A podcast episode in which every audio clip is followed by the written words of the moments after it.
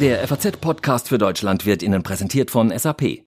Die Auswahl für uns Verbraucher wächst stetig, ebenso unsere Ansprüche. Wenn uns etwas nicht gefällt, wechseln wir, den Anbieter oder die Marke. Doch manchmal werden wir zu richtigen Fans, und zwar dann, wenn alles stimmt, wenn wir ein individuelles Erlebnis geboten bekommen, uns verstanden fühlen. Genau dafür können Unternehmen jetzt öfter sorgen. Das Business der Zukunft hat Gefühle. Erleben Sie Experience Management von SAP. Mehr unter sap.de slash erleben.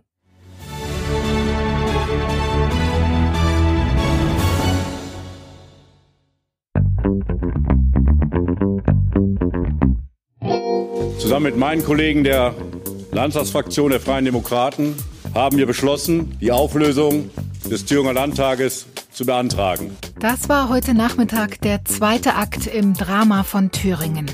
Gerade gestern erst wurde FDP-Mann Thomas Kemmerich völlig überraschend zum Ministerpräsidenten gewählt. Und heute Nachmittag, da tritt er auch schon wieder zurück. Die Ereignisse, die haben sich in den letzten 24 Stunden wirklich überschlagen. Und da wollen wir heute mal ein bisschen Ordnung reinbringen im FAZ-Podcast für Deutschland. Und wir klären mit Fraktionsvize Michael Theurer, warum die FDP jetzt plötzlich doch alles ganz anders sieht. Außerdem sprechen wir darüber, warum sich der Republikaner mit Romney gegen Trump stellt. Mein Name ist Sandra Klüber und ich begrüße Sie an diesem Donnerstag, den 6. Februar. Hallo.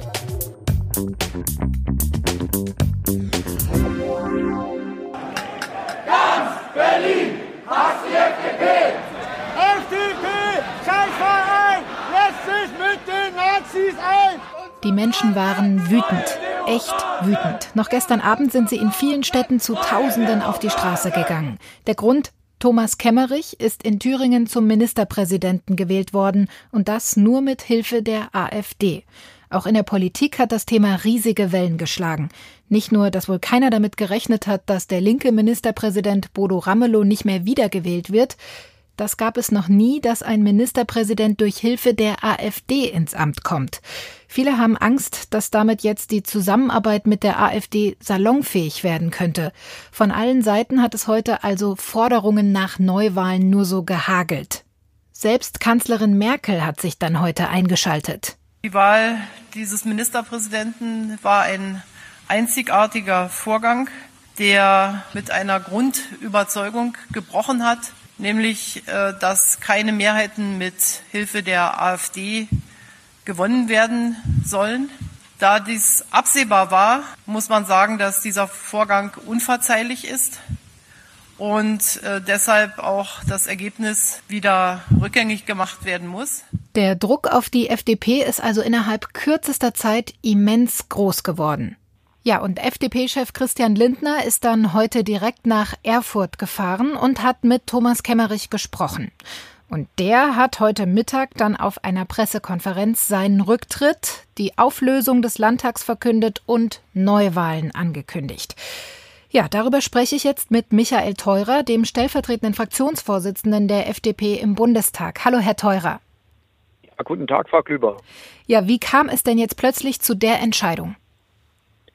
Also die Entscheidung ist unumgänglich, äh, denn als ähm, Thomas Kemmerich für uns alle in Berlin überraschend zum Ministerpräsidenten gewählt wurde, hat er ja angekündigt, eine einigermaßen stabile Minderheitsregierung aus CDU, FDP, SPD und Grünen bilden zu wollen. Das war wohl sein Plan, der ist allerdings nicht aufgegangen. SPD und Grüne haben sich verweigert. Und damit wäre ja eine Regierung Kemmerich auf Stimmen der AfD angewiesen gewesen. Und die ist völlig klar, dass die FDP immer äh, eine Zusammenarbeit mit der FDP, äh, mit der AfD abgelehnt hat als FDP. Und dabei bleiben wir. Und von dem Wobei, her ist es völlig folgerichtig zu sagen, er muss den Weg für Neuwahlen freimachen. Ja, wobei es da ja gestern auch von vielen Vertretern aus Ihrer Partei ganz andere Stimmen gab, ähm, Woher kommt jetzt dann doch dieser, ähm, ja, dieser Meinungswechsel innerhalb der FDP? Ähm, war der Druck dann von außen jetzt doch zu groß?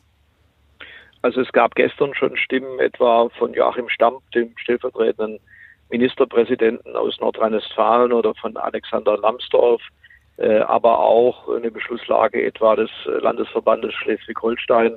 Es gab auch kritische Stimmen aus Baden-Württemberg, die äh, gesagt haben, äh, nach dem Wahlergebnis äh, hätte äh, Thomas Kemmerich die Wahl nicht annehmen sollen, äh, weil wir eine Zusammenarbeit mit der AfD auf allen Ebenen klar ausschließen.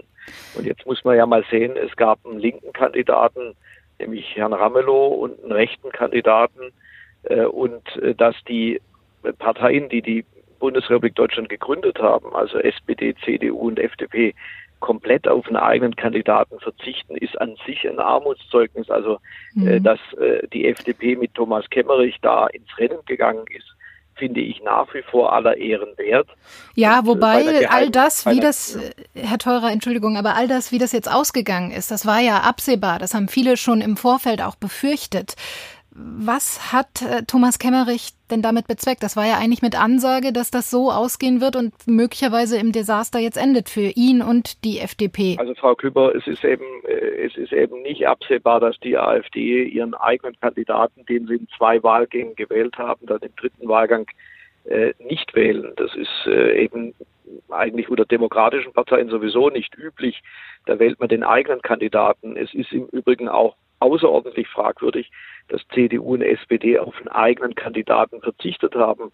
Es gab ja jetzt auch heute Berichte, wonach Christian Lindner diesem Masterplan, den es da möglicherweise gab, zugestimmt hat. Also dass sogar die Bundesparteispitze davon wusste. Das stimmt also nicht?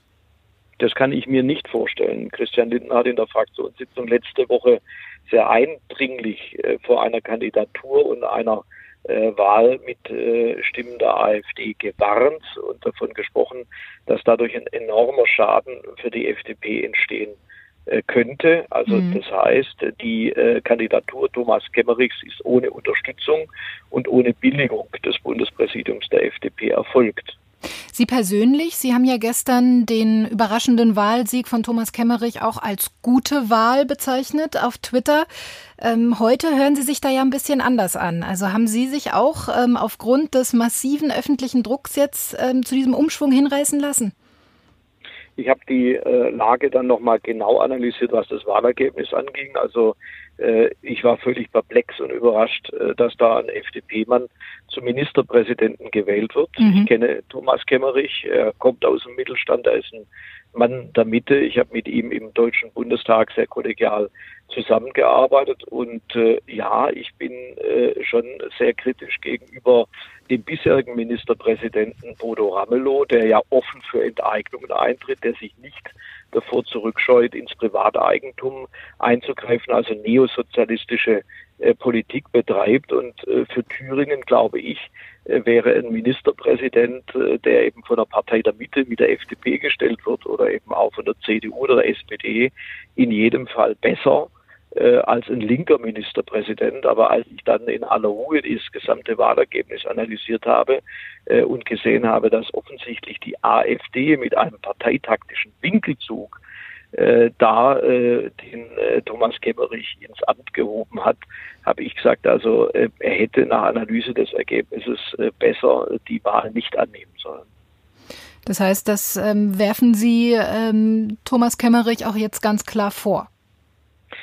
Also ich war dann äh, doch an der Stelle der Meinung, wenn jemand für so ein Amt kandidiert, auch wenn er nicht damit rechnen konnte, gewählt zu werden, äh, hätte er sich mit dieser Situation auseinandersetzen äh, müssen. Das ist übrigens. Aber das Punkt, unterstellen Sie ihm, dass er das tatsächlich nicht getan hat im Vorfeld? Davon gehe ich aus. Also er konnte ja mit fünf Abgeordneten der FDP äh, nicht davon ausgehen, äh, dass er gewählt wird. Äh, also er ist ja offensichtlich auch nur gewählt worden, weil auch die gesamte CDU entgegen jeder Warnung aus äh, Berlin ihn gewählt hat. Das, davon konnte man nicht ausgehen. Jetzt hat ja Thomas Kemmerich heute auch Neuwahlen angekündigt. Ähm, wie kommt es denn dazu? Das kann ja nicht im Sinne der FDP sein, weil man muss ja davon ausgehen, nach diesem Debakel jetzt, dass äh, die FDP aus dem Landtag jetzt auch gleich wieder rausfliegen wird, wo sie es im Oktober gerade erst wieder reingeschafft hatten. Die FDP ist in einer außerordentlich misslichen Lage. Äh, also zum einen war jetzt der Thomas Kemmerich der einzige äh, Kandidat aus der Mitte, der bereit war, für das Amt des Ministerpräsidenten gewählt zu werden. Dann hat die AfD den äh, parteitaktischen Winkelzug gemacht.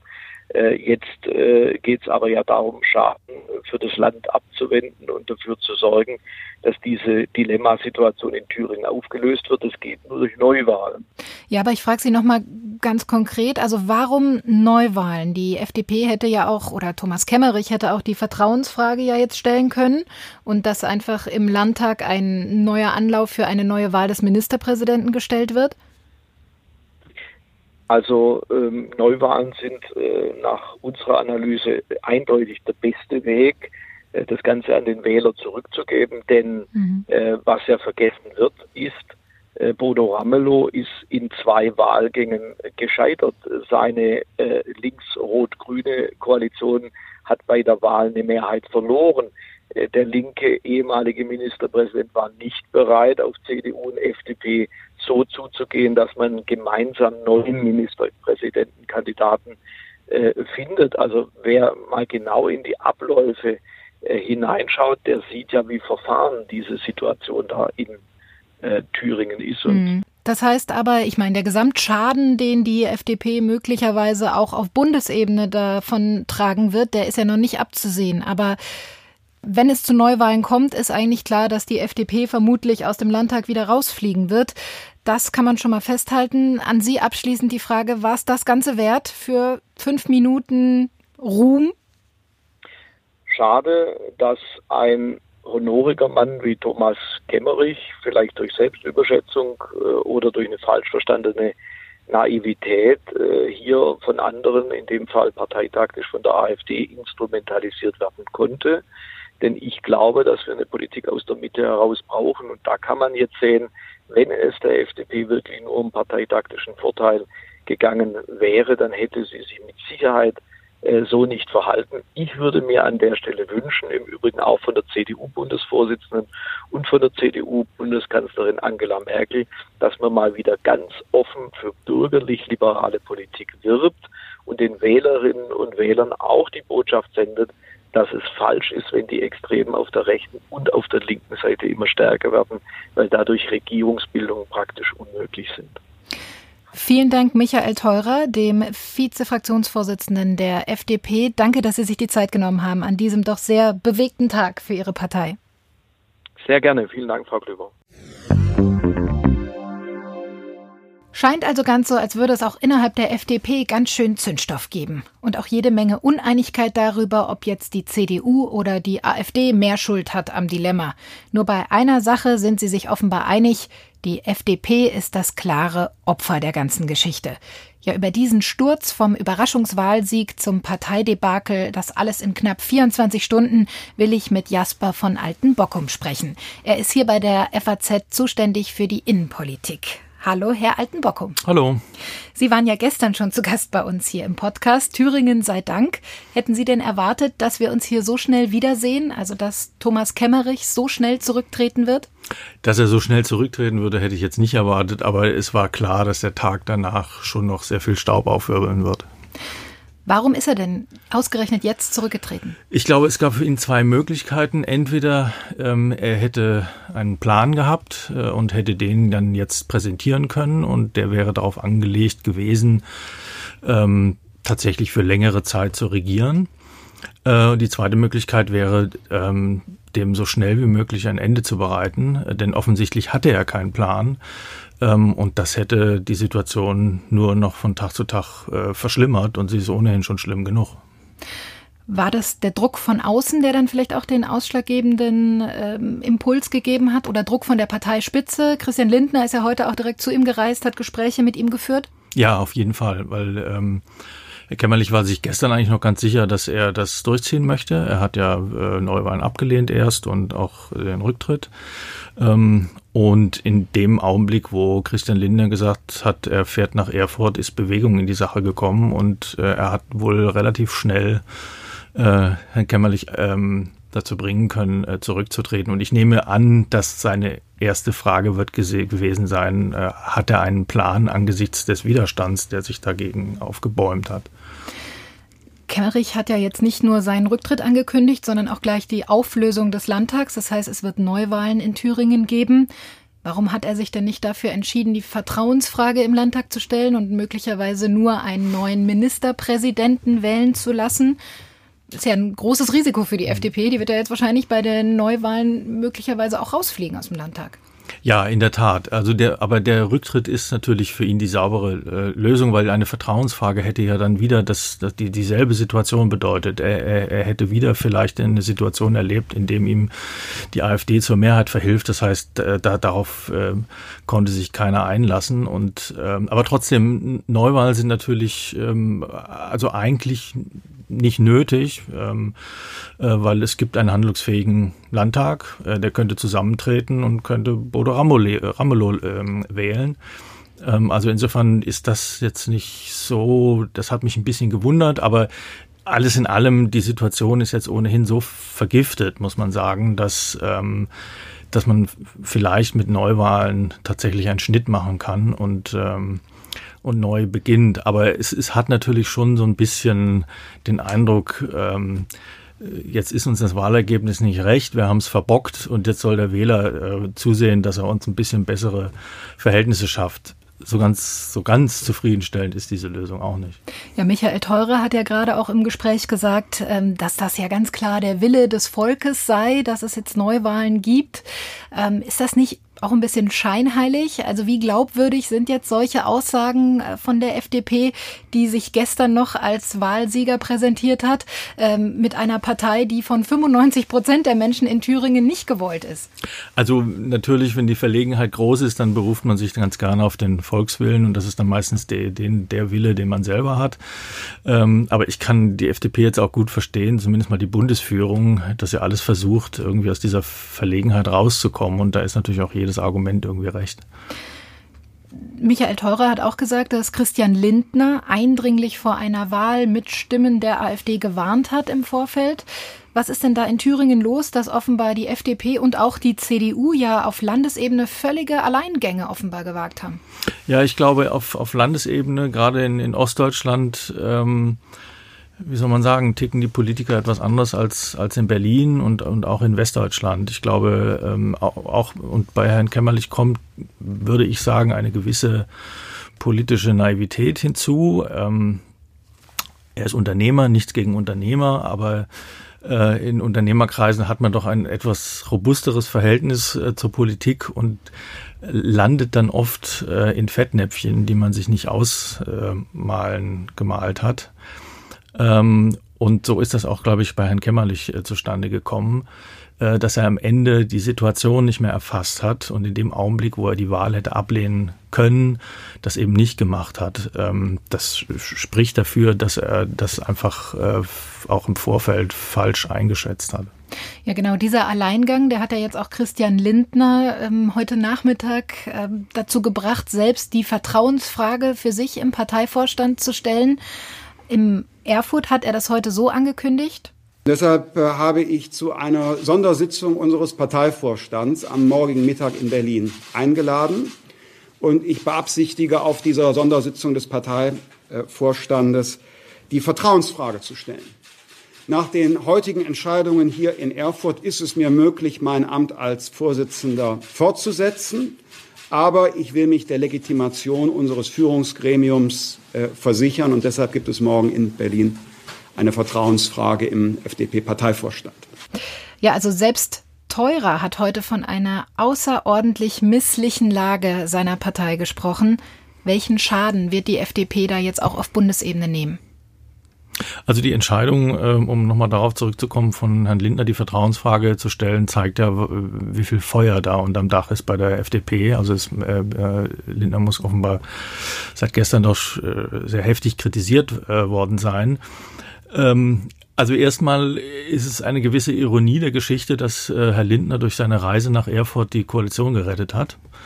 Ähm, denn das stand ja seit gestern auch ähm, auf dem Spiel. Also die Äußerungen aus der SPD haben schon darauf hingewiesen, dass da die Koalitionsfrage gestellt wird. Man will sich jetzt immer noch wahrscheinlich am Samstag zu einem Krisentreffen ähm, zusammentun, um darüber zu reden.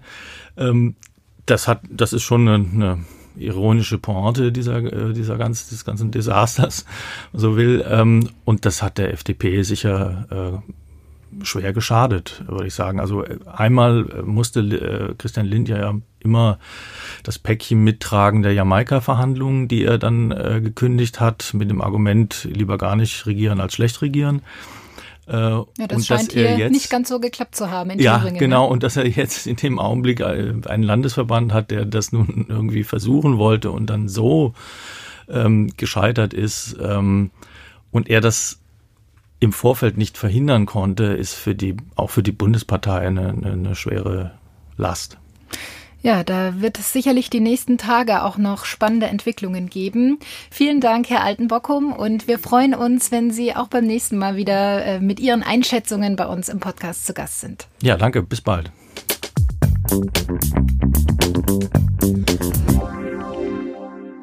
Das hatte sich der amerikanische Präsident Donald Trump auch anders vorgestellt. Gestern wurde er zwar wie erwartet im Impeachment-Verfahren freigesprochen, allerdings mit einer Gegenstimme aus den eigenen Reihen.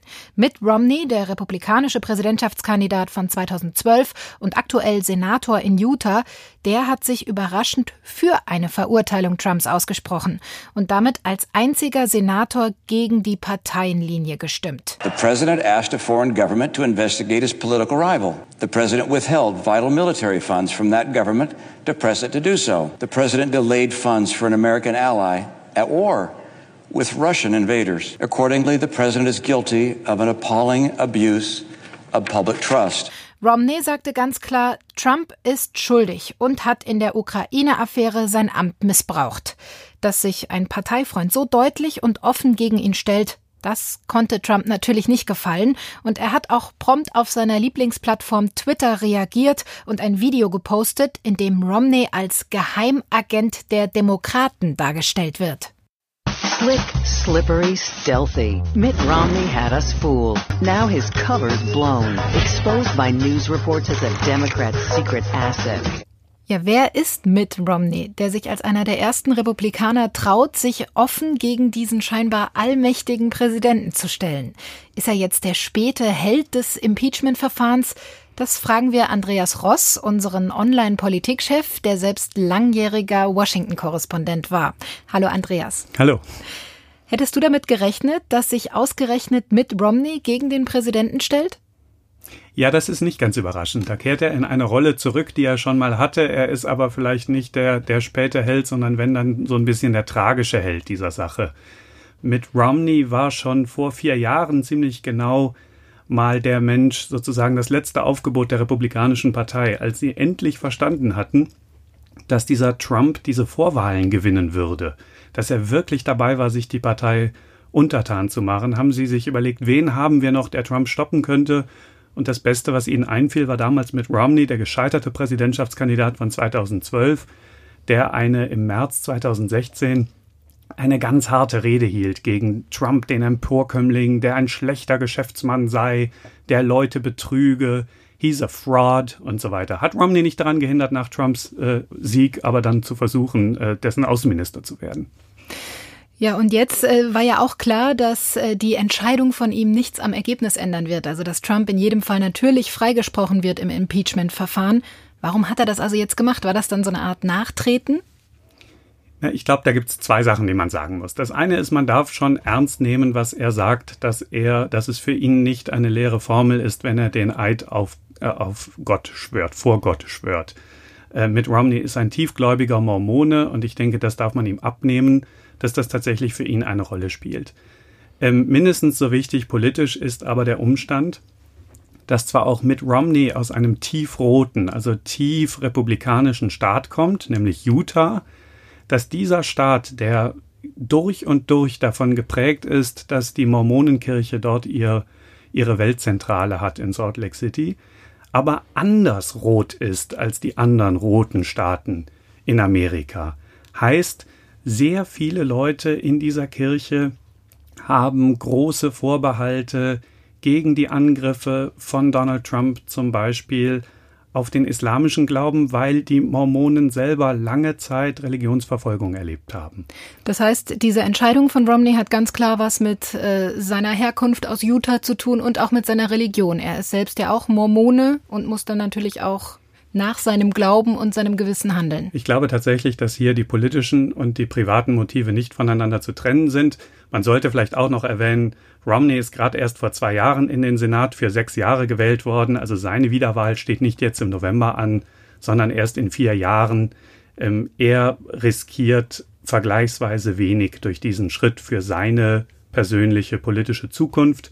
Vielleicht hofft er, dass es ihm sogar eines Tages für seine Karriere gedankt wird, dass es doch noch einen Republikaner gab, der den Mut hatte, ein paar Dinge auszusprechen, die viele andere von den Senatoren ja auch denken. Wie reagiert denn jetzt der Rest der Republikaner? Also Trump hat ja Romney quasi sofort zum Abschluss freigegeben. Gibt es da jetzt auch äh, welche, die ihm jetzt zur Seite springen? Ich würde mal erwarten, dass es äh, innerhalb des Senats keine große Welle gibt von Leuten, die jetzt auch darauf springen. Äh, die werden Trump gewähren lassen. Ich glaube auch nicht, dass viele Leute ihn verteidigen werden. Oder wenn, dann werden sie sozusagen die Ehre des Senats mal verteidigen. Ähm, ich glaube, das wird Romney ausstehen, aber dass er sozusagen an der Basis von von den Right-Wing Talk Radio Hosts, also den rechten Radiotalkern und so weiter, oder gestern schon bei Fox News, Laura Ingram hat, hat eine Tirade über ihn losgelassen. Das wird er sich eine Weile anhören, das wird er einkalkuliert haben, das wird er bezweckt haben, möchte ich sagen. Vielen Dank, Andreas Ross.